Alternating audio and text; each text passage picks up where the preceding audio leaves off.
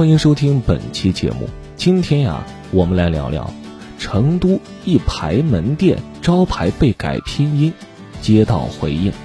四月二十四日，四川成都有网友爆料，包括他家商铺在内的一排商铺招牌被换成了拼音版，对生意产生一定影响。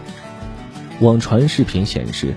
在一栋楼一层的临街商铺，紧挨着的几家商户门头招牌上，是大字的汉语拼音店名，只在右下角写着小字的中文店名。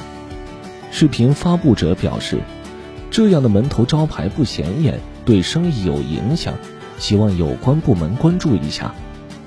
记者采访获悉，此事发生在四川成都锦江区一环路五段的。一排沿街商铺。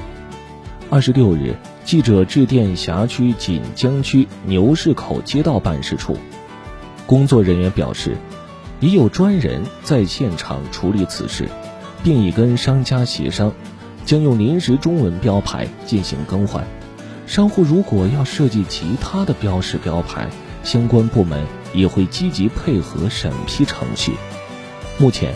相关部门正在制作临时的中文标牌。